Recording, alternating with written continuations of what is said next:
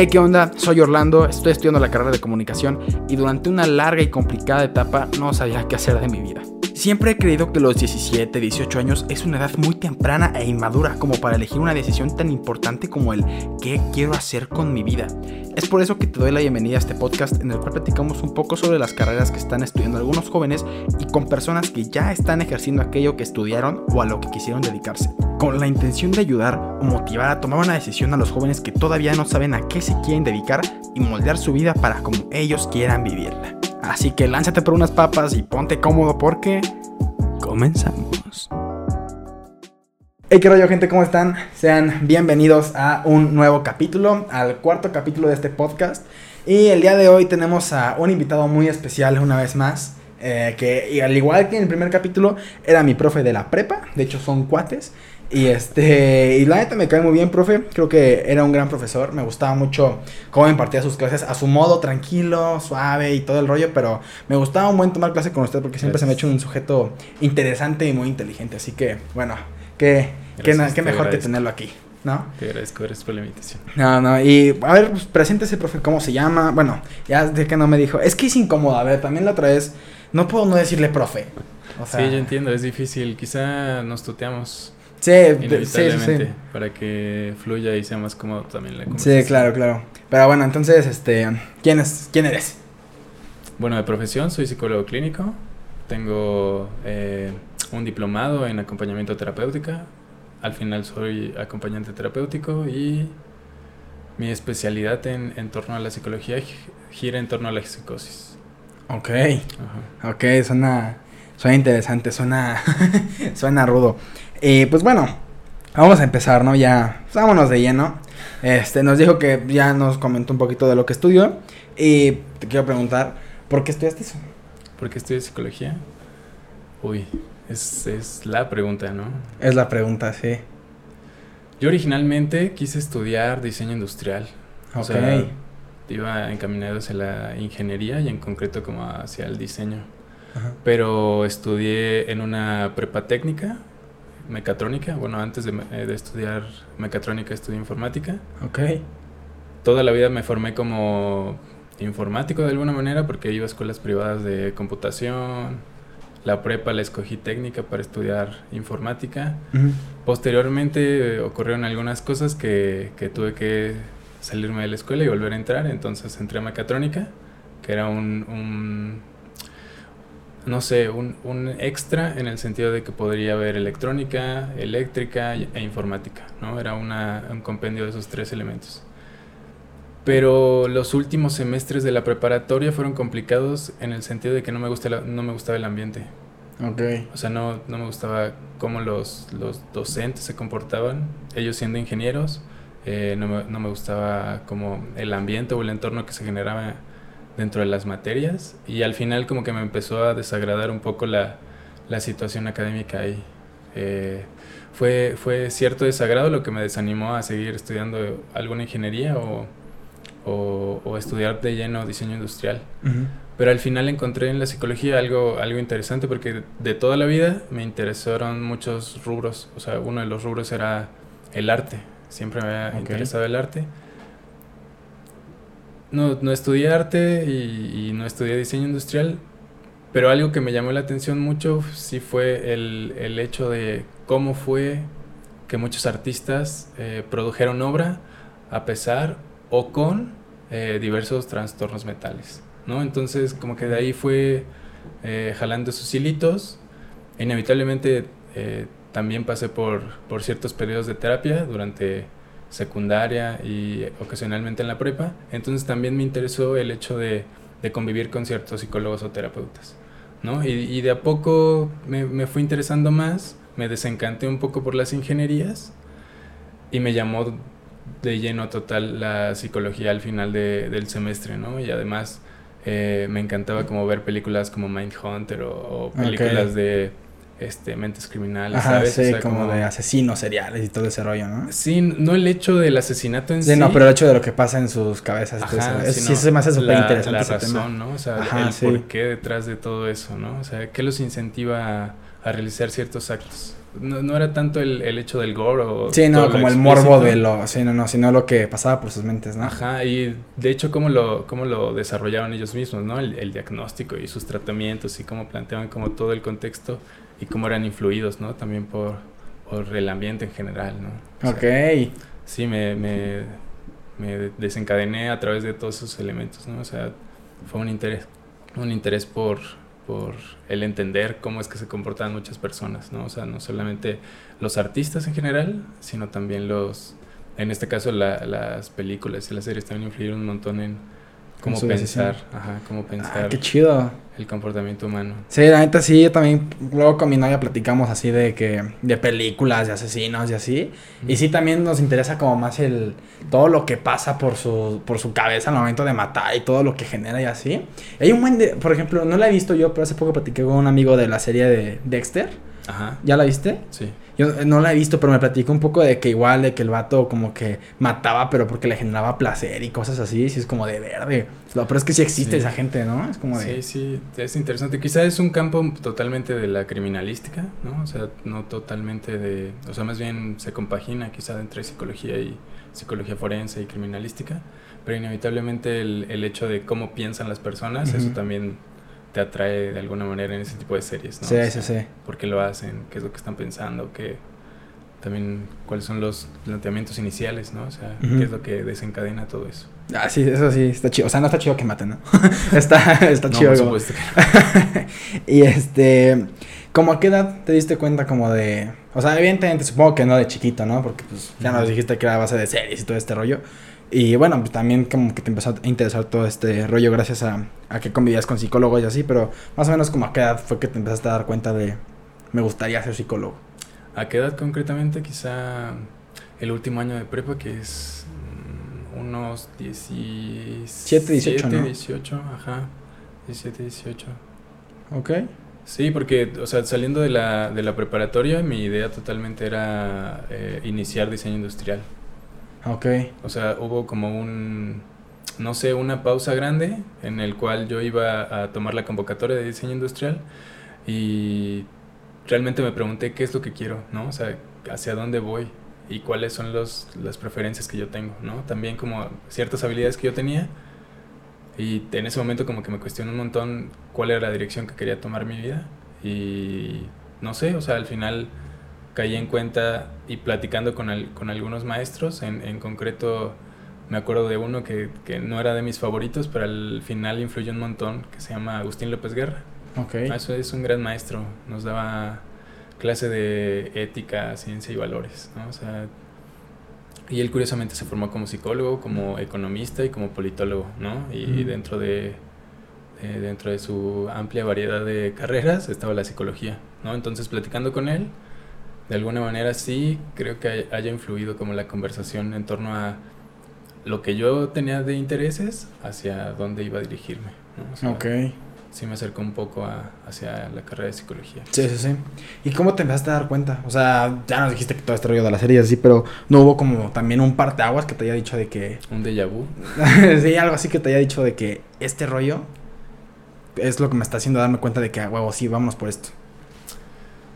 Yo creo que al principio de la carrera, o sea, bueno, ¿Entraste con dudas? No sé si iba a Sí, hacer esto. no necesariamente con dudas, porque el, el proceso de admisión de, en la Facultad de Psicología es bastante largo, o sea, son seis meses. ¿Estuviste en la UAC? Sí, Ok. eh, es, es bastante largo porque es un propedéutico, examen, y, y es, es bastante largo el, el periodo de tiempo. Y en- dentro de ese propedéutico me cuestionaba muchísimo el, el hecho de, realmente esto me interesa, realmente esto me gusta, eh, quiero, quiero estudiar esto o quiero dedicarme a esto para toda mi vida. Y en ese momento sí tenía un montón de dudas, ¿no? Pero cada que regresaba a clases al propedéutico, algo en mí como que decía, ay, esto me gusta, ¿no? O sea, las lecturas que tenía en el propedéutico, quizás las conversaciones que tenía con los maestros. En ese entonces eran maestros de propedéutico y después ya fueron colegas, ¿no? Pero sí, de, de alguna manera influyeron un poco y además, no sé, es que tampoco podría decir tan determinantemente si, si fue en ese momento donde realmente lo decidí. Yo creo que lo un conjunto de. de factores, sí, Ajá. pero Pero no, durante la carrera yo creo que todos tenemos dudas. O sea, sobre todo, y esto pasa muy a menudo, o sea, creo que probablemente los, los semestres donde hay más bajas son cuarto y quinto, ¿no? Dentro de todas las carreras. Ajá. Que es como curiosamente la mitad de, de algunos, de algunas carreras. Y, y siempre nos asalta la duda, o sea, es inevitable asaltarnos la duda. A mí me pasó, probablemente, y quizá, ojalá y no, te pase a ti también. Sí, yo creo que en algún momento. En- Es normal, es natural, yo creo, ¿no? Sí. De que neta estoy haciendo lo que quiero. Sí, y, y tiene que ver con el hecho de, de preguntarnos quiénes somos a través de lo que queremos dedicarnos en la vida, ¿no? O sea, porque al final es un elemento que suma nuestra personalidad. Entonces, constantemente nos estamos preguntando quiénes somos, hacia dónde nos dirigimos, e inevitablemente eso influye en, en el hecho de, de preguntarnos, ¿estoy en la carrera indicada? Y a veces las respuestas quizás sean negativas, ¿no? Sí. Y eso hace que modifiquemos nuestro, nuestro destino al final de cuentas, ¿no? O la dirección de la carrera que elijamos. Y cuando tuviste esas dudas, ¿cómo las resolvías? De que, ah, no, pues sí, neta, sí me gusta esto. No, que no, no, no eran tan fáciles. Sí, no, o sea. O sea, pero- ahorita en retrospectiva digo, ay, sí, estuvo, estuvo sencillo, ¿no? Porque ya terminé y me especialicé y realicé diplomados, ¿no? Pero en su momento no, eran... Sí, sí tenía como cierta ansiedad, ¿no? Tenía ataques de pánico hasta incluso, ¿no? Porque decía, ¿realmente de esto me va a dejar para toda la vida? Es decir, como voy a tener un sustento económico, porque eso también es una pregunta importante, ¿no? Sí, O sea, obvio. Este, ¿De qué vas a vivir? Exacto, ¿no? O sea, y sobre todo cuando vives con tus padres también, Sí. porque influye el hecho de que tus padres tengan ciertas expectativas puestas en ti y, y aumenta tus dudas en algún momento. ¿no? Si tú ya tienes una pequeña duda de, de si realmente estoy estudiando la carrera correcta y tus padres suman a eso, Sí. tus dudas se incrementan, ¿no? Y puede ser un caos. Yo, ¿de qué manera las resolví? Pues a la, a la mala. Yo tenía, este, yo, yo siempre fui muy de, empecé algo, lo voy a terminar, au- aunque no, aunque no me hubiese gustado, ¿no? Ajá. O sea, en algún punto de la carrera dije, porque probablemente en, en séptimo tuve ciertos disgustos con algunos maestros éticos, o sea, no me gustaba cómo realizaban ciertas prácticas académicas y sí tuve ciertos disgustos, o sea, siempre he sido como muy fuerte en ese sentido, ¿no? O sea, yo tengo un ideal y busco cumplirlo. Ok. Y en ese punto me, me pregunté como, ¿realmente quiero realizar una práctica clínica de psicología teniendo algunos maestros que no me agradan sus prácticas? Y en ese momento dije, voy a terminar la carrera y después me replanteo qué es lo que realmente quiero, ¿no? O sea, y eso fue en séptimo, o sea, Ajá. ya ¿Cuánto dura la carrera? ocho, a, a dos Ah, no semestres, o sea, me lo pregunté en el, en el En último, el último año. año. Ajá. Madres. Sí, está, está bastante complicado y ya, sí, sobre todo porque ya, espe- ya había escogido un área, ¿no? O sea, ya... ¿Cuántas áreas hay en la psicología o cómo funciona eso? Áreas hay, hay muchas. Dentro de la Facultad de Psicología de la UAC hay cuatro, ¿no? Laboral, educativa, clínica y social, Ah, ok. ¿Tú por cuál te fuiste? que son las áreas de especialidad. Ajá. Yo escogí clínica, Ah, sí, cierto, sí. sí. La, ca- cada una tiene un, un acerca- acercamiento al comportamiento humano de una manera distinta, Sí. ¿no? Y tiene métodos eh, psicológicos diferentes, ¿no? Y responden a áreas específicas del el ámbito social. Entonces está interesante. Sí, sí, sí suena muy interesante. La psicología a mí se me hace súper interesante, pero igual justo como que lo, lo que mencionas de que siempre tienes esta presión, ¿no? De que tus papás tienen cierta expectativa y es de que, no manches, sí te, sí te genera una presión bien dura de que no manches, o sea, ya voy a rajar al último año, ¿qué me van a decir o qué va a pasar o qué rollo, o qué van a pensar de mí o cuándo me voy a ir, de qué voy a vivir? Sí, sí te genera un montón de conflictos mentales ese rollo que, no sé, como que no siento que una persona pueda con tanta presión, ¿no? Sí es como que... Sí, es complicado. O sea, sobre todo eh, también depende mucho de si tus padres te están costeando la carrera o quién te la está costeando. Sí. ¿No? O sea, porque en algunas ocasiones ocurre que los padres son tan determinantes que ellos mismos eligen la carrera que quieren que, Sí, que, ellos te dicen. que sus hijos laboren, ¿no? Ajá. O si vienes de una familia de, de abogados, de doctores. ¿no? Tienes que ser doctor. Exacto, carreras que vienen de antaño, bueno, en, en el sentido familiar, tener una carrera que no es eh, acorde a eso, como que también aumenta la presión, ¿no? Tienes que destacar en ese sentido. Sí, es, es totalmente eh, una batalla, ¿no? Totalmente. Sí, sí está bien duro. ¿Y tuviste alguna inspiración? No sé, persona, algún artista, justo como lo mencionaste en principio. algún libro, película, serie, lo que sea que te haya dicho como de, ah, quiero darle esto por esto. Quiero darle esto por esto, pues, ay, no sé. Mm. no sé, o sea, no, no sé si tomarlo como referente totalmente, pero siempre me gustó como los cuentos de Sherlock Holmes, de Arthur Conan Doyle. Y me gustaba como el, la forma de razonamiento que él tenía, ¿no? O sea, todo el encadenamiento que él hacía para resolver un caso. O sea, como que no, no, no, me gustaría como tomarlo como un referente psicológico total. Sí, no. Pero sí influyó en la forma en que yo tenía como para pensar las cosas, ¿no? Sí, no, pues te sirvió a ti, ya con eso. Sí, pero yo creo que las series también influyeron un montón, ¿no? Mentes Criminales quizás es una de las series que más influyó en mí. Mindhunter también, este... Me gustaba mucho el cine de David Lynch, entonces David Lynch tiene personajes que son muy complejos psicológicamente hablando, ¿no? O sea, también su, bueno, su tipo de terror es como distinto, ¿no? Es más psicológico el, el terror. Sí, sí, sí. Ah, también luego el terror psicológico está bien loco, no manches. A mí sí me da un buen. Esas películas sí están bien locas, esas sí me dan un buen de miedo. Sí, sí se me hacen súper. Ay, no sé. ¿Y qué aptitudes crees que son, o cualidades, las que son como necesarias para darle a la psicología? O sea, algo que neta necesitas para, para estar en esa carrera, para estudiarlo, para dedicarte a ello. Que, pues quizá yo creo que inevitablemente para todos vas a necesitar habilidad, es decir, habilidad en el sentido de adaptación. O sea, el hecho de, adecuarte a, nuevos elementos de aprendizaje para que puedas desarrollarte académicamente. Y dentro de la psicología yo considero que también la sensibilidad en el sentido de, elementos empáticos, ¿sabes? O sea, no solamente eh, elementos analíticos, porque eso lo podemos dejar en, la habilidad, ¿no? O sea, yo creo que habilidad y sensibilidad son de los factores importantes para, para una buena labor psicológica, ya no sea eh, qué, qué, cualidades tengan los, las personas para poder entrar a la carrera de psicología. Y también siento que una, una, una, mente muy fuerte, ¿no? O sea, de que, o sea, no sé, ahorita te voy a preguntar de que cómo haces para como que dividir tu, tu vida personal para que, no sé, los problemas de alguna persona no penetren tanto en ti a nivel de que también a ti te estén dando, ¿sabes? Ah, ya. Eso, eso sí tiene que ver más con la práctica, ¿sabes? O sea, sí es totalmente ya la labor práctica del psicólogo.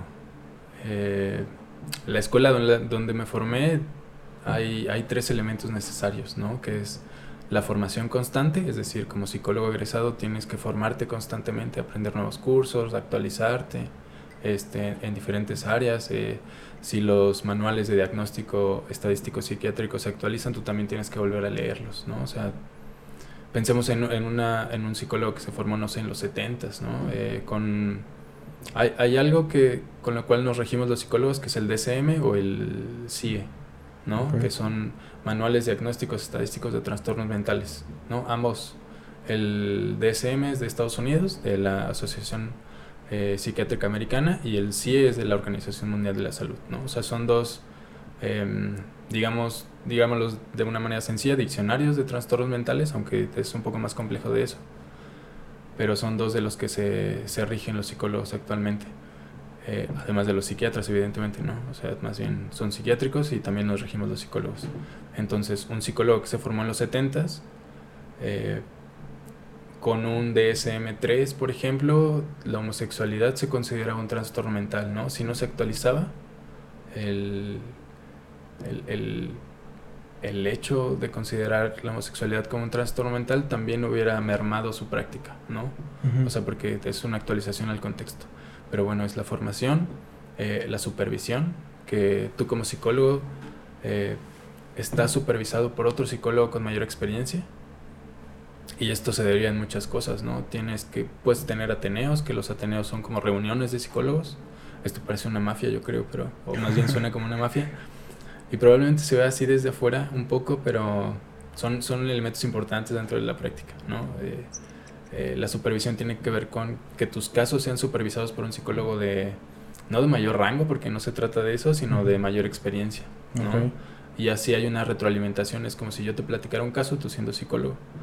Y él te va a dar sus impresiones, sus reflexiones sobre eso, te, te va, no sé, quizá direccionar de alguna manera. Y eh, también es importante el análisis. O sea, un psicólogo también va a un psicólogo. Ok. O sea, sí, porque ocasionalmente los psicólogos funcionamos como botes de basura. Sí. O sea, de una manera burda, evidentemente. Sí, no, claro, no es como que... Porque tú cuando vas al psicólogo vas y te desahogas, lloras, ajá, sacas todo absolutamente. Si tuviste una semana pesada, imagina un psicólogo el viernes en la noche que sale de consulta y trae todo eso, ¿no? O sea, porque inevitablemente son, son elementos que tiene que procesar y analizar, ¿no? O sea, quizá no en ese momento, pero aún así los va cargando, ¿no? O sea, son cosas que... Lo traes en la cabeza todo el tiempo. Exacto, ¿no? O sea, forman parte de tu memoria, ¿no? Y pueden surgir en cualquier momento, entonces es importante que también un psicólogo vaya a análisis, es decir, un psicólogo vaya con otro psicólogo. ¿Y cuándo se acaba la cadenita? O sea, no hay de que, ¿sabes? Todo el tiempo alguien está yendo con alguien, no hay un momento en el que ¿Sabes? No hay un vertedero general.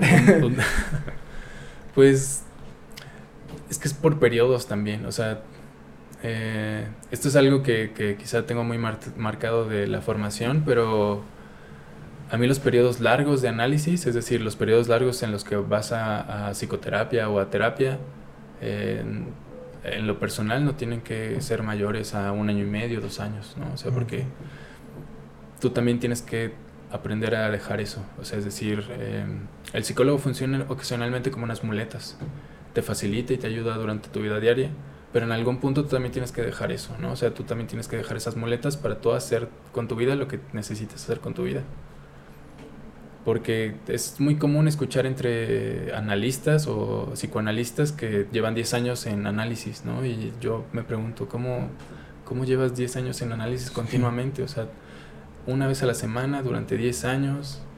Vas a análisis. El año tiene 52 semanas. Multiplica eso por 10. Sí, no, es un chingo de tiempo. Exacto. Y además de eso, también funciona como su método de escape, ¿no? O sea, entonces, para romper la cadena, yo, yo, yo creo que es... Eh, tienes tus periodos de análisis y, y, pausas, ¿no? O sea, tú tienes un fin de análisis en algún punto. Ok tú también, o sea, como, como paciente, o sea, en este caso yo lo nombro así, como paciente, tú también tienes un momento donde dices, ok, creo que este, en este punto de mi vida ya puedo andar sin ir a terapia todos los, todas las semanas o cada quincenalmente o mensualmente, ¿no? O sea, en algún punto también tienes que pausar eso.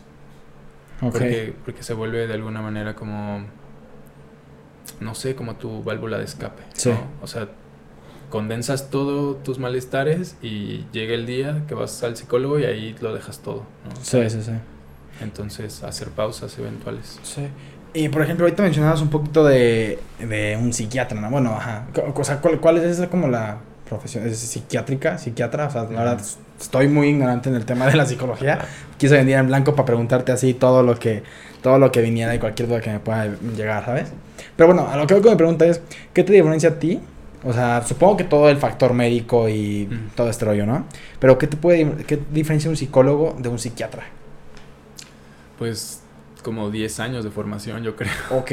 O sea, para formarte como psiquiatra es pasar de médico general y todavía sumarle... Ah, es un proceso todo diferente, ¿no? Sí, sí, ah, se tiene, o sea, ah, para... Estaba perdidísimo yo. Sí. bueno. Sí, está no, todos, todos somos, todos estamos perdidos en algún punto de nuestras vidas y con algunos temas, ¿no? Pero los psiquiatras son médicos generales. Ok. ¿no? Y la psiquiatría es una especialidad de la medicina. Ah, ok. Entonces, sí, es como el otorrino, eh, el oftalmólogo, todos. Y por ejemplo, ¿tú cuándo identificas cuando alguien tiene que ir a un psiquiatra? O sea, ¿tú cómo tienes como esa conciencia de que, ah, no, pues tú sí estás... O sea, ajá, ¿y cómo te das cuenta cuando alguien necesita ir a un psiquiatra? O sea, ¿qué es lo que te hace decir? O sea, ¿cómo, pasa de un psicólogo a un psiquiatra? ¿Cuál es como esa transición? ¿O cómo identificas tú de que es un problema más grave? O incluso que es un problema. ¿Cómo identificas cuando alguien tiene un problema? ¿Cómo identificar cuál es un problema? Creo que las personas nos damos cuenta cuando ya hay un elemento, bueno, mm, no, creo que mm, es un error en la enunciación de decir, generalmente no nos damos cuenta cuando es un problema, ¿no? Porque hay algo que siempre nos molesta durante nuestra vida diaria, puede ser cualquier cosa, o sea, es decir, de repente nos exaltamos de, de, de, cualquier, nos exaltamos demasiado por una pequeñez, ¿no? Pero, ah, a ver, Para, para volver Mira, a las, vamos a en las orden, si quieres. para volver a las definiciones. A ver, Ajá. otra vez. Mira, vamos en orden. Primero, ¿cómo identificas cuando alguien tiene un problema? O sea, alguien llega contigo, bueno, tú, yo soy tu paciente, llego contigo y te digo que me he sentido raro, distinto, anormal, fuera de mi común, ¿sabes? ¿Cómo puedo tú identificarte cuando una persona tiene algún problema psicológico? Mm, Pues cuando llega al consultorio. Eh, O sea, pero si ya está ahí es de que seguramente tienes algo o cómo? Pues algo lo llamó, ¿sabes? O sea, es decir, hubo una razón por la cual llegó al consultorio, al final de cuentas. Es decir, algo dentro de él dijo, creo que necesito. ¿no? Ok. No necesariamente tiene que ser un problema como tal, un problema psicológico, lo que derive llevar atención clínica o atención psicológica. Pero el, o sea, el, el- el nombramiento de problema psicológico tendría que ver con un comportamiento eh, poco habitual de una persona quizá, Ok. que le imposibilite eh, en sus ámbitos sociales, personales, eh, individuales.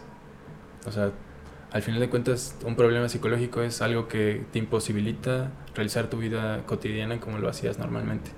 Ok, wow, wow, sí, qué interesante es todo esto. Y, por ejemplo, ¿cómo, o sea, qué, qué, o sea, qué, qué problemas psicológicos hay? ¿O ¿Se pueden llamar enfermedades? O sea, ¿son enfermedades o solo son de que, o como que tienen rangos distintos? ¿Cómo se maneja ese rollo?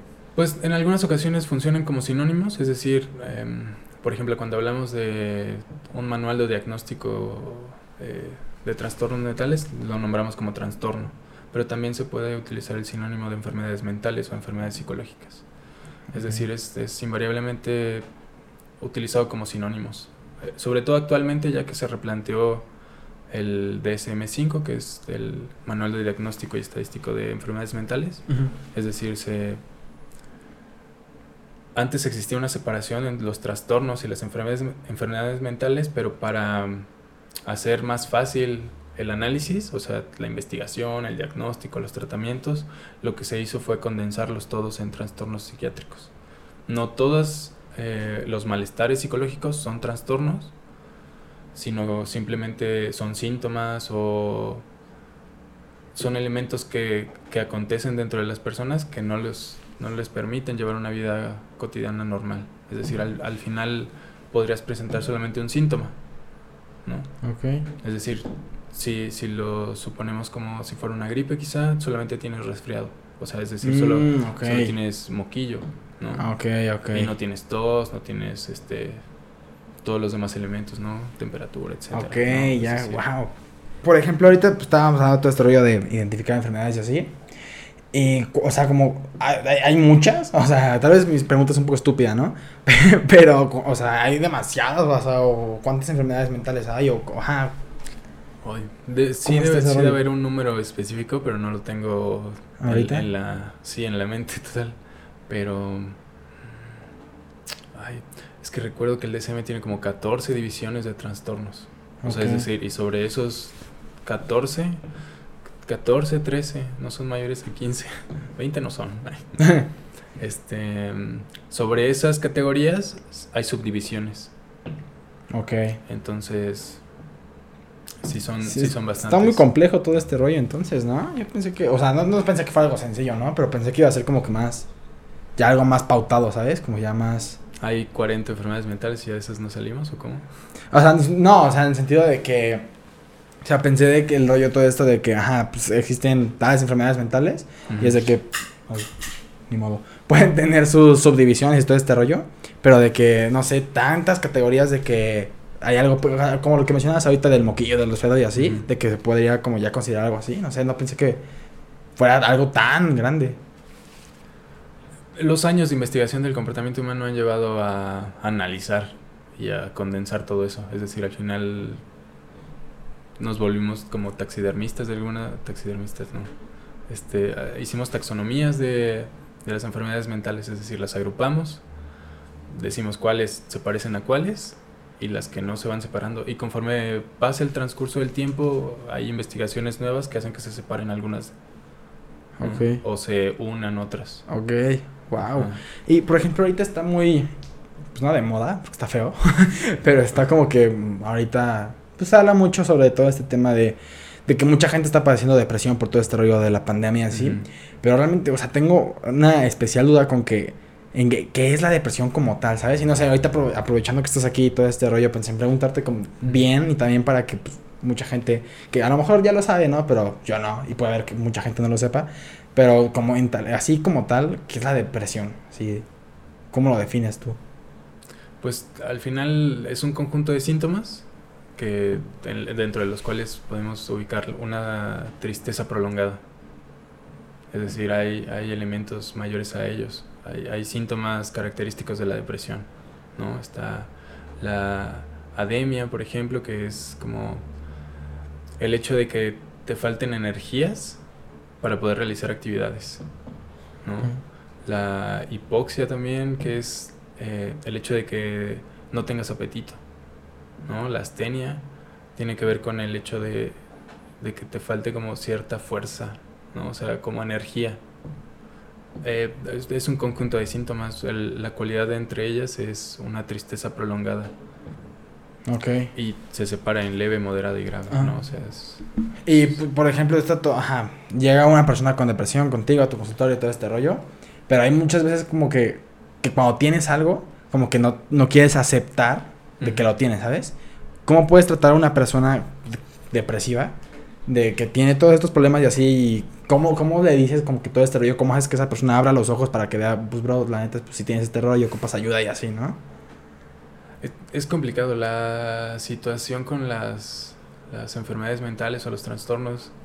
Es que siempre ha habido estigmatización, ¿no? O sea, siempre hay como cierta resistencia de nosotros mismos a que cuando vas al psicólogo es porque Estás tienes, mal. Ajá, tienes Ujú. una situación sumamente grave. O sea, solamente vas ahí cuando estás en un punto de quiebre totalmente, ¿no? Cuando en realidad podrías ir al psicólogo en diversas situaciones, no, no necesariamente en eso. Es, la situación de la depresión grave es complicada porque el, el- paciente realmente tiene una imposibilidad para realizar sus actividades diarias. Es decir, es esta persona que ya se encierra en su habitación, no come, este, no tiene ánimos de hacer o realizar actividades, ya no tiene fuerzas como tal. eh, puede presentar llanto, ira, ¿no? Un sinfín y un cóctel de emociones totalmente. ¿Qué se puede hacer? Eh, esto ya es, es como de qué hacen los psicólogos, me imagino, ¿no? O sea, o cómo los trata. ¿sí? O sea, creo, creo que va por ahí la pregunta. Sí, sí, sí. Hay, hay diversas metodologías. Hay, está la actividad conductual, por ejemplo, que, que tiene que ver con... Esto evidentemente se separa de la depresión grave, ¿no? O sea, un depresivo grave muy pocas veces va eh, por sí mismo a- con el psicólogo con el psiquiatra, ¿no? Regularmente los depresivos graves son, son obligados o llevados, Sí. ¿no? Sí, por eso, justo por eso te preguntaba, porque pues por lo general como que tienen este proceso como de negación o como que no lo quieren aceptar, ¿no? Y justo a eso va la pregunta, como el cómo lo tratas o cómo haces a esa persona entender que necesita ayuda o que tú puedes ayudarlo o que tiene tal, que tiene depresión. Yo creo que cómo, le- cómo ayudarlo tendría que ver con la relación que tú tienes con esa persona. O sea, porque esto ya tendría que ver con el círculo cercano, ¿no? Ya sea familiar o de amigos, ¿no? O compañeros estudiantes, ¿no? Lo notas más distraído, los notas más ausente, lo notas que, que, que se siente muy triste habitualmente, que llora sin razón, ¿no? O, o es muy fácil hacerlo lo llorar, este tiene una falta de apetito, ¿no? Hay, un, hay una serie de elementos y la, la forma más sencilla es acercándose y preguntarle. O sea, no hay otra forma Ok. de preguntarle qué es lo que necesita y cómo puedes, cómo puedes ayudarlo. Ok. También, entonces ya también depende mucho de esa persona, ¿no? Como del... Sí, porque ocurre mucho que cuando una persona es obligada a ir a terapia psicológica, abandona muy rápidamente la terapia. Ok. Sí, hay, hay un abandono bastante rápido. Por diferentes circunstancias, porque se siente presionado por las demás personas y, y, bus- y él busca de alguna manera el, el hecho de decir, estoy bien, ¿no? Ya puedo continuar, ya no necesito ir a terapia, Ok. ¿no? O sea, cuando las personas se ven forzadas a ir a terapia, cuando no es eh, totalmente su voluntad, también tiene que ver mucho con eh, la habilidad del psicólogo, ¿no? O sea, es decir, uno nota eh, con, el, con el periodo del tiempo cuando las personas no van por voluntad propia. Porque también es muy complicado que las personas vayan por voluntad propia a terapia psicológica. ¡Wow! Sí está, sí está intenso. ya para... Bueno, vamos a darle calma, ¿no? Después de, de tocar un tema tan intenso. Este, ¿ahorita qué estás haciendo? O sea, ajá. Pues atención psicológica y investigación. Ok. ¿Te ha tocado tratar ahorita muchos casos así depresivos? Pues depresivos quizá no, pero mm, sí de personas que se sienten consternadas por todo el contexto actual de, de, la pandemia. ¿Tú cómo lidias con él? O sea, por ejemplo, tú como psicólogo ya nos dijiste que un psicólogo también va al psicólogo, ¿no? Pero no puedes como usar como esas propias habilidades que tú usas con los demás como para ti mismo. A veces es complicado, o sea, es un, o sea, sí hay, sí hay, ah, hay veces que, que, uno sí recurre a eso, ¿no? Piensa en, estoy teniendo un ataque de pánico, estoy teniendo un ataque de ansiedad, o cuáles eran las herramientas, y se te olvidan en ese momento, o sea, no, no es tan sencillo, es como, un ojo no puede mirarse a sí mismo, es, es un poco complicado. Eh, ¿Cómo lidio con ello? Pues como todas las personas lidian con ello, ¿sabes? O sea, hay días buenos, hay días malos, hay, hay días más, hay días mejores que otros y así. ¿Y qué es lo que haces como psicólogo clínico? ¿Cómo era la otra, perdón? Acompañante terapéutico. Ajá, O sea, ¿qué, ¿cuál es tu función ahí? ¿Qué, ¿Cómo trabajas? ¿Qué haces o qué onda? Pues el, como psicólogo clínico totalmente me dedico a la atención psicológica, ¿no? A la terapia interpersonal. Y como acompañante terapéutico, actualmente no estoy, no estoy laborando porque los acompañantes terapéuticos es, digamos, una subespecialidad del psicólogo, pero tiene que ver con todo un equipo de trabajo. O sea, los acompañantes terapéuticos funcionan como este vínculo que se puede generar de una persona que tiene un trastorno, un padecimiento o una enfermedad mental y que realmente le imposibilita el relacionarse con otras personas y el acompañante terapéutico es una persona que, que la acompaña dentro de su día a día a lidiar con esas situaciones cotidianas que por sí misma quizá no hubiera, eh, digamos, es como un pequeño padawan.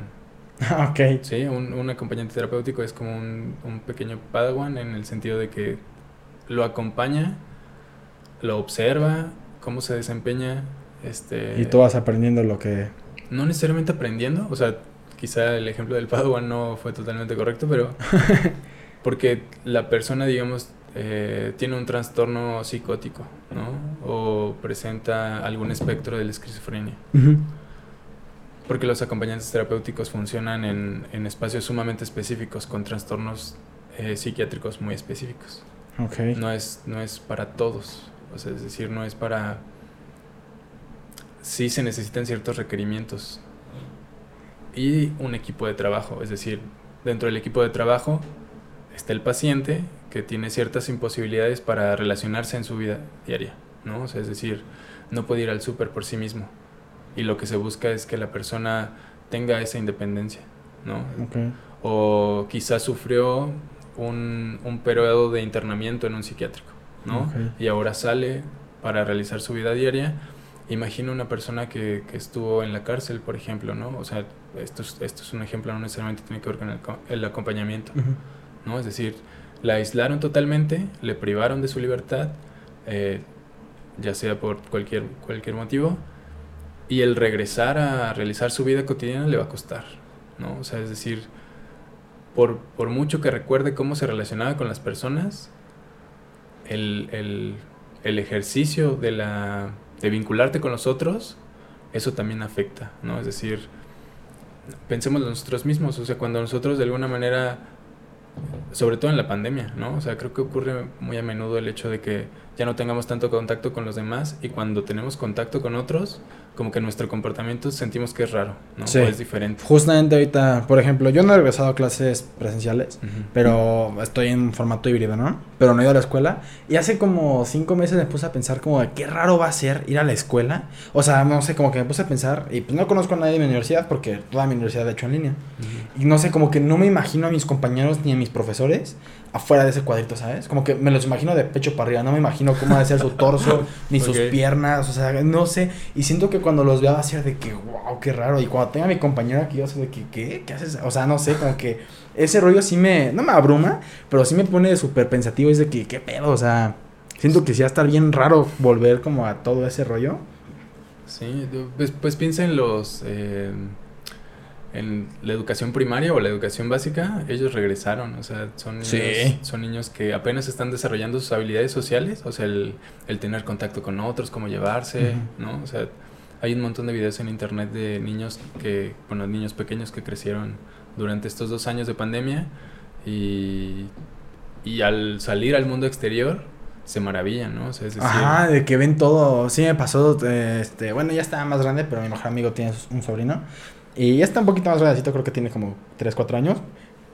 Perdón. Pero sí nos pasó de que salimos y, el niño estaba así de que, órale, ¿no? Y veía la escalera eléctrica y era de que, wow, veía un restaurante y era de que, wow, ¿sabes? Y sí es como de, madres, ¿cómo es que, o sea, ¿qué, en qué entorno tan distinto van a crecer estos niños que, que ni siquiera se van a dar cuenta, ¿sabes? Como de, son demasiado niños como para ponerse a pensar en como que todo el, pues no problema, pero todo el rollo psicológico que les está pasando de sin convivir con nadie, solo con sus papás, con su familia y así. No sé, siento que igual está muy loco todo ese Sí. rollo.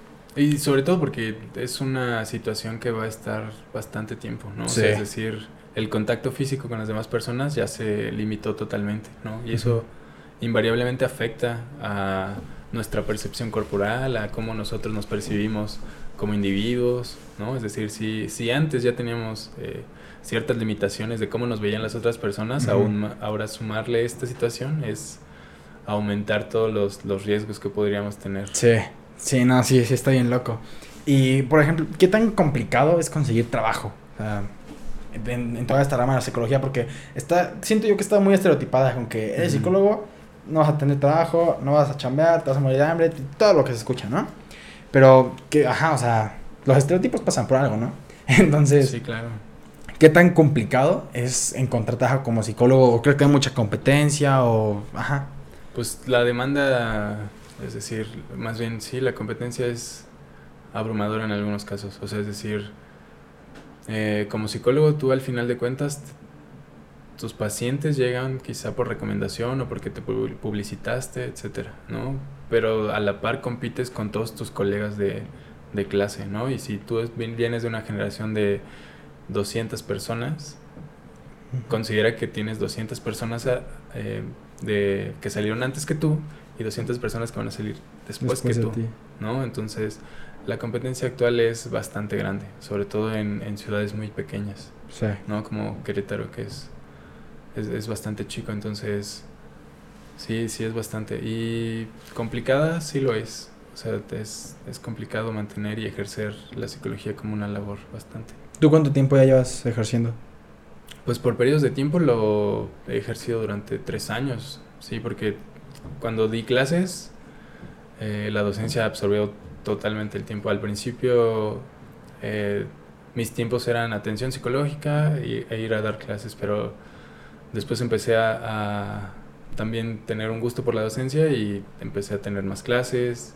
Eso inevitablemente me, me dejó como pausado la atención psicológica y después eh, dejé en pausa la docencia y después retomé la atención Y psicológica. por ejemplo, tú como docente, siendo psicólogo, no puedes, no, o sea, no que se te facilite, pero no como que logras como comprender más a tus alumnos, de que, no sé, o sea, no sé si eh, logras entender mi pregunta de que tú que eres psicólogo y todo este rollo y llega alguien y te, y ves que se le complica tal cosa o X o Y razón, ¿no? Como psicólogo no te, ¿sabes? Como que no te sientes con cierta ventaja de que, ah, pues entiendo el porqué o es por esto o así. Quizá no ventaja, pero sí tienes como ciertas facilidades de herramientas de cómo direccionarlo, ¿no? Ah, exacto, justo por ahí va mi pregunta, sí. Porque sí, sí, sí notas que, que tiene, no sé, dificultad para aprendizajes específicos, ¿no? O sea, porque a veces como docentes nos damos cuenta que, o bueno, eh, sí, sí hay ciertas habilidades que generé dentro de la psicología y que me sirvieron para la docencia. ¿No? Porque desde la psicología entendí que hay diferentes canales de aprendizaje, ¿no? Que hay diferentes formas de aprender y que un docente tiene que ampliar su marco de referencias para que no toda tu educación sea para los alumnos que son mejores escuchando, ¿no?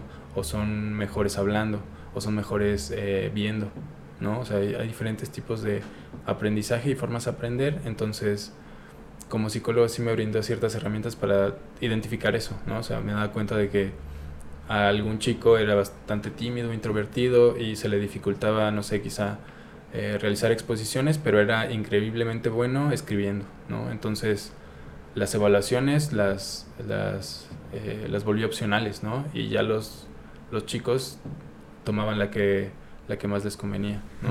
O les sugería ocasionalmente a, a los alumnos, tú deberías de hacer, no sé, un, eh, un ensayo, o tú deberías de hacer un video, o tú deberías de hacer una exposición. ¿no? O sea, como para que también desempeñaran esas habilidades fuertes que tenían, ¿no? Sí sin, sin demeritar las demás, ¿no? Porque también tendría que ejercer las otras. Sí. ¿Y qué es lo que más te gusta de ser psicólogo? Si sea, lo que neta dices, esto está súper chido, me mama hacer esto, me fascina. Creo que la atención psicológica sí me gusta mucho, pero de los elementos que más me gusta yo creo que es como la investigación, o sea, totalmente la... ¿A qué se enfoca la investigación? Hay, hay diferentes tipos de investigación. La... Hubo un tiempo donde tomé la historiografía de psicoanálisis, que básicamente es lo que yo hacía, era centrarme en un tema. Estaba, estaba investigando, por ejemplo, la Inedia Mirabilis, que era... Ahora, ahora es, se deriva la anorexia y la bulimia de ese elemento. Okay. Es decir, Inedia Mirabilis se le consideraba a las, eh, a las religiosas madres, o sea, madres en el sentido de Sí, religiosas es que no sé cómo definirlos como las madres pues, madres, eh, sí, Sor y todo eso. Ajá, sí.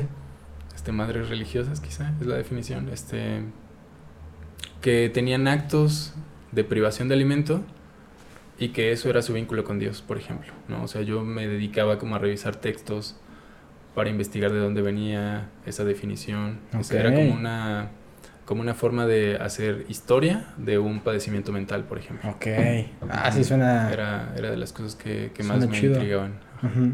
O sea, ¿de dónde viene? Rastrearlo desde su etología. Sí. No quizá, no, quizá directamente, pero sí desde cierta etimología que, que, tiene, ¿no? O sea, porque tiene que ver como de por qué decimos esquizofrenia, por ejemplo, ¿no? O sea, ¿qué significa esquizofrenia? ¿no? Y, sabes qué significa esquizofrenia? Sí, pues es, es una decisión, o sea, es decir, esquizo tiene que ver con una ruptura en una definición griega, ¿no? Okay. Y esquizofrenia como tal tiene que ver con la división o incisión del cráneo. Ok.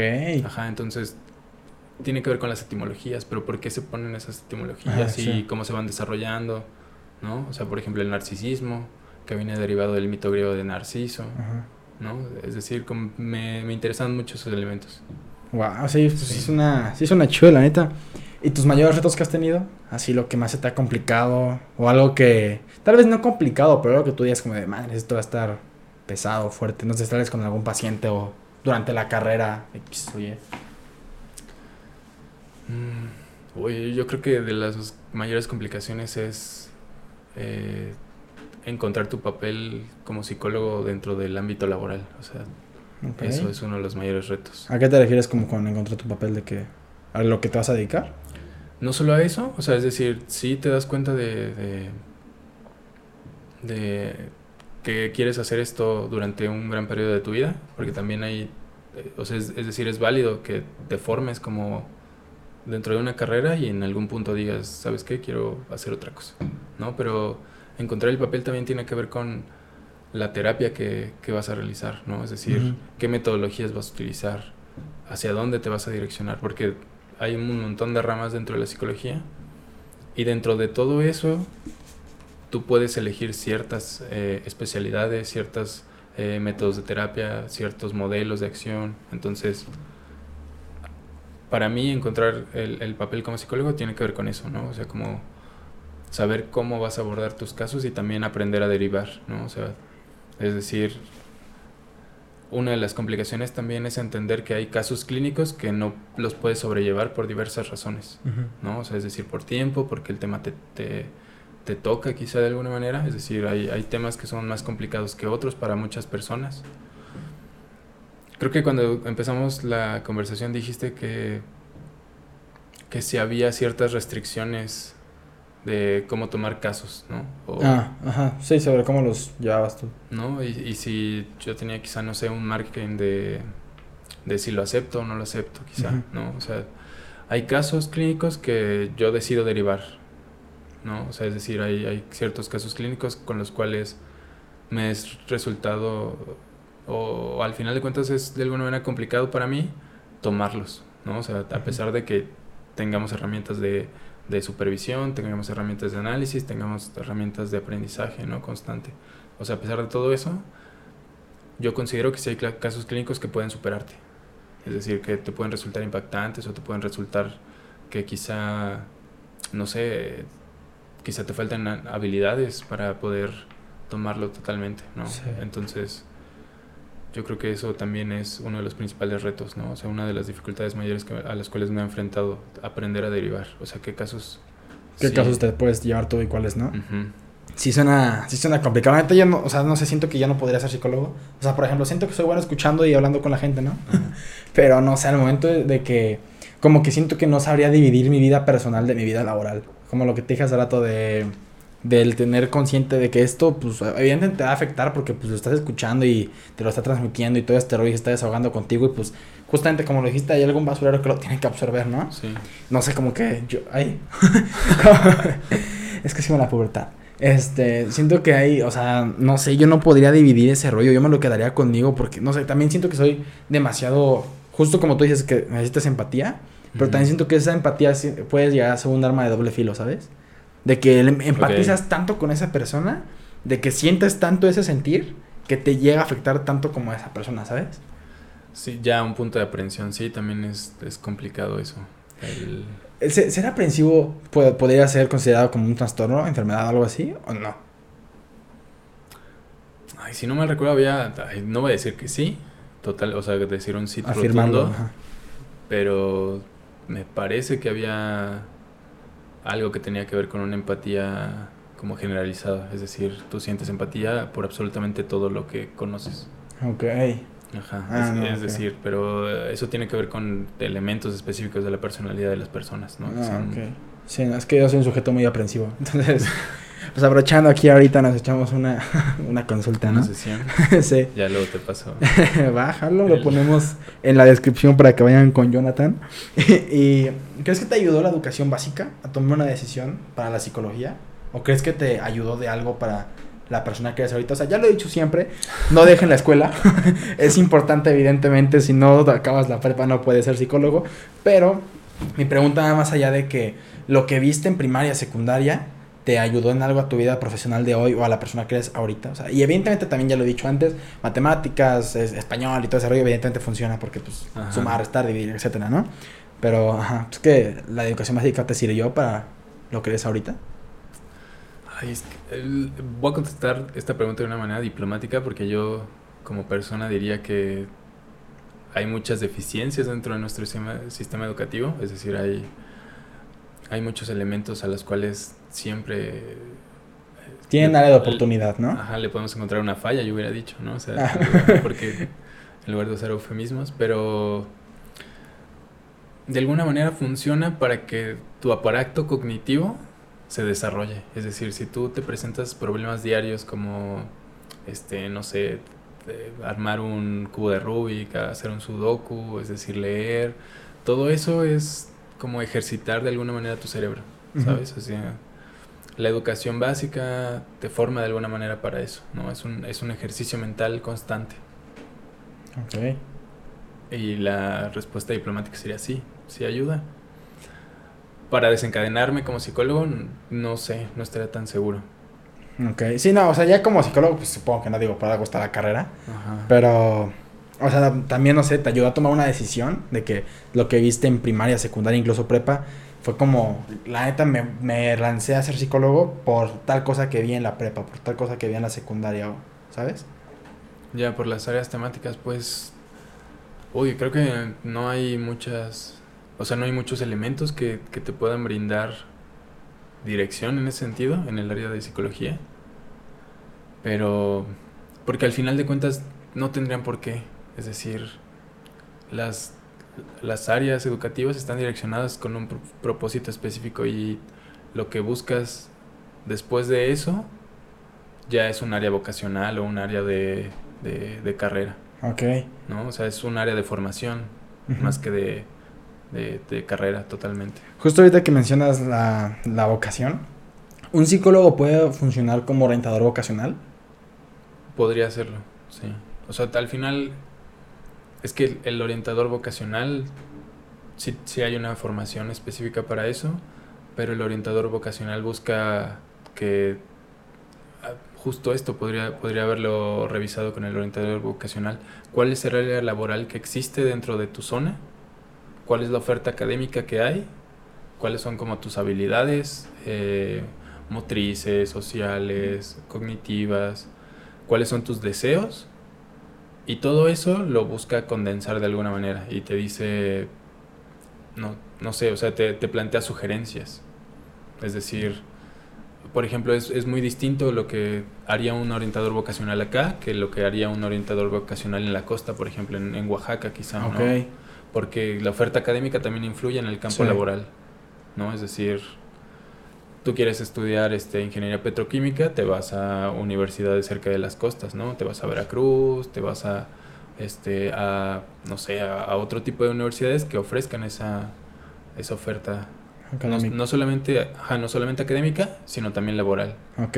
¿No? O sea, es decir, te vas a, a, la Universidad de Guanajuato a estudiar elementos relacionados con ingeniería eh, en minerales, por ejemplo, o en la tierra, etcétera, ¿no? O geología, ¿no? Porque inevitablemente estamos influidos por eso, ¿no? Es decir, por, por la oferta académica que tenemos y por el contexto. Ok, sí. Sí, pues sí, tiene sentido. Eh, esa es una pregunta que yo tengo más personal, como más duda mía.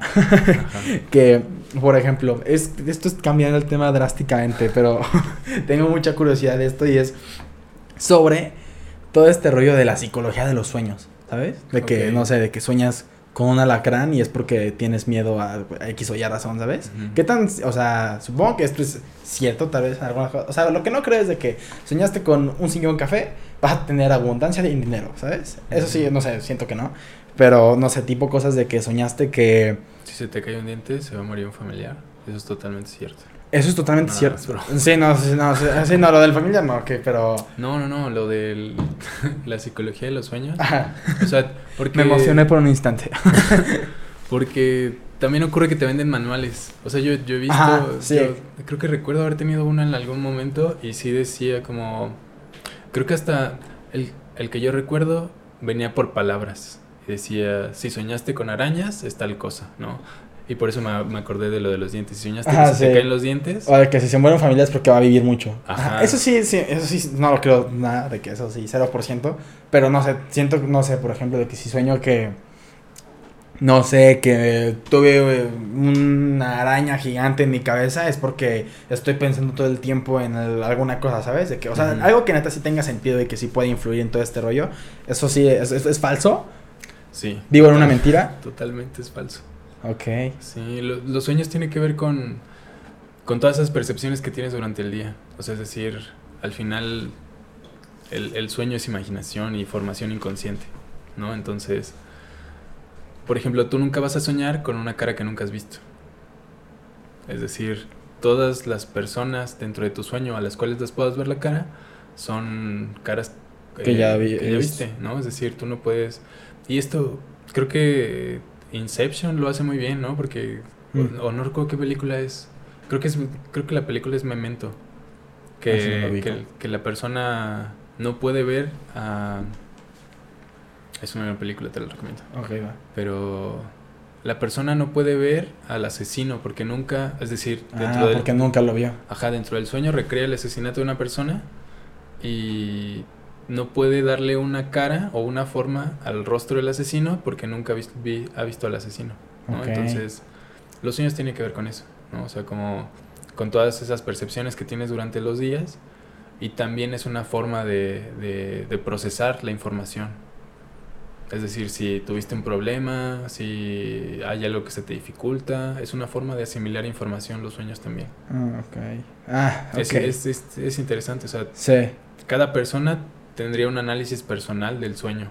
Es decir, aunque tú y yo pudiéramos soñar que estamos un día en la playa, o sea, aunque los dos soñemos en que estamos de vacaciones en Tulum y que lo soñamos el mismo día, lo que significa para ti estar en la playa en Tulum tiene una significación, o sea, te significa algo, y para mí lo que significa es otra cosa, ¿no? O sea... Ah, pero exacto, justo más para llevar mi pregunta, o sea, por ejemplo, si... Ah, se me cae el punto como, así, exacto como lo tenía, pero justo eso que mencionabas ahorita de que, no sé, alguien sueña con, con problemas que está teniendo y luego, o sea, no sé, por ejemplo, si te llega alguien y te platica como que los sueños que ha tenido, ¿podrías como identificar de que cuáles son los problemas que está teniendo en su vida cotidiana?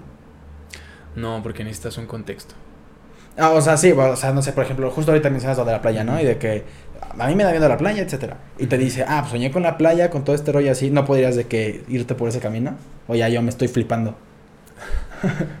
o sea, de que lo podrías hacer, eh, quizá, o sea, podrías intuir de qué va su sueño, ¿no? O sea, si, si hay un sueño recurrente que te cuenta un amigo y te dice, no sé, yo siempre sueño con figuras este, que me persiguen, ¿no? Y no sé, lo notas que, siente mucha aprensión o ansiedad porque tiene que eh, cumplir las expectativas de su padre, como que por ahí intuyes que va la cosa. Pero el sentido que le dé la persona al sueño, ya eso no es como tu área, ¿no? O sea, ya es totalmente área de la persona. Ok. Ah, ok, bueno. Psicología del sueño, falso, comprobado. y este, pues ya como para empezar a darle cierre a todo este rollo, ¿qué es algo que te hubiera gustado estudiar así, pero cañón? Algo que dijeras, esto me mama, pero como que no, no la voy a armar, no tengo las habilidades o como que siento que no, no la puedo dar aquí. ¿Qué me hubiera gustado estudiar? Ay, eso es una... O sea, aparte de la psicología, evidentemente, ¿no? ¿O nunca lo hayas pensado? No, o sea, sí, sí yo creo que inevitablemente esto va a influir con las respuestas iniciales de por qué decanté en estudiar psicología, porque me gustaban las artes, pero yo creo que mi respuesta sería eso, ¿no? Como la escultura, ¿sabes? O sea, como o la pintura en gran escala, el muralismo. Ah, eso me hubiera gustado un montón o sea, pero eh, específico, porque podría decir, ahorita puedo hacer murales, pero en realidad no tengo una base Ok. Y quizá tampoco tenga las habilidades necesarias, ¿no? O sea, me hubiera encantado tener más. Sí. Y, por ejemplo, tú como psicólogo, eh, ¿cómo contribuyes? O sea, hay mucha gente que quiere estudiar tal cosa porque le gustaría hacer algo por el mundo, por su sociedad, por su colonia, etcétera, ¿no? Eh, tú como psicólogo, ¿cómo contribuyes a tu sociedad? O a tu, a tu, a lo que quieras, a tu comunidad, a tu colonia, a tu casa incluso, o sea, ¿cuál es como que tu aportación al mundo? Pues quizá que las personas lleven una vida más tolerante con ellas mismas. ¿no? O sea, que tengan como... O sea, que se, que se den cuenta de, de que es normal sentirse enojado, que es normal sentirse triste, que es normal tener frustraciones, que es normal eh, no saber hacia dónde se dirigen, eh, es normal no tener claras algunas metas, ¿no? O de dudarlas, ¿no? O sea, creo que quizá la aportación de, desde mi campo sería buscar que las personas lleven una vida más cómoda con ellas mismas y que eso les permita llevar una vida eh, de bienestar dentro de su día a día. Ok. ok, está chido. ¿Y por qué le dirías a la gente que estudia psicología? O sea, no sé, si hay alguien que nos está viendo ahorita que tiene la duda de lanzarse a psicología. No estudies, no estudies psicología. ¿Eso le dirías así, de plano? No, al final son deseos de las personas. O sea, yo le preguntaría por qué quieres estudiar psicología, o sea, cuáles son tus razones. Y porque ocurre a menudo que, eh, o, bueno, ya durante la carrera te das cuenta de que hay muchas personas que quieren estudiar psicología por un sinfín de razones y una de ellas es como entenderse a sí mismos, ¿no? O sea, es como de una decir yo quiero estudiar psicología porque quiero entenderme a mí mismo. Yo digo, mejor ve a terapia antes. Ajá, exacto, ¿por qué no vas mejor a un psicólogo? Ajá, ve a, terapia o a psicoterapia o a análisis, etcétera, o cualquier tipo de terapia que, le guste a las personas y, ves qué, qué, onda con su vida. Yo recomendaría que primero eh, establezcan cuáles son sus intereses realmente, ¿no? O sea, no les, no les digo que no, no le estudien. Estudienlo si es su... Si les gusta, si es su pasión, así si es lo que les gusta. Pero sí, un, un área interesante sería ir a, a, terapia antes, ¿no? Para saber qué contigo mismo, ¿no? O sea, qué, qué pasa contigo mismo. Ok. ¿Y qué consejo le pudieras dar a alguien que no sabe qué quiere? Pues que no se agobie. Es decir, no todos nacemos queriendo saber, o sea, es- queriendo saber a qué nos vamos a dedicar. Y es normal, o sea, es normal sentirse como un barco a la deriva, ¿no? Ah, el consejo que le daría es eh, reflexiona en ti mismo, ¿no? O sea, pregúntale a las personas, ten curiosidad, ¿no? Es decir, hay algo que te apasiona, eh, búscalo, ¿no? O sea, es decir, busca conversar con esas personas. Mm, un, un consejo que un amigo me dio hace mucho tiempo fue que tuviera amigos menores a mí, a mi edad, y mayores a mi edad Ok. como para que con ellos pudiera preguntarles cosas inevitablemente sobre la vida, es decir, ¿tú cómo resolviste esto? ¿no? Es decir, si yo le preguntara a...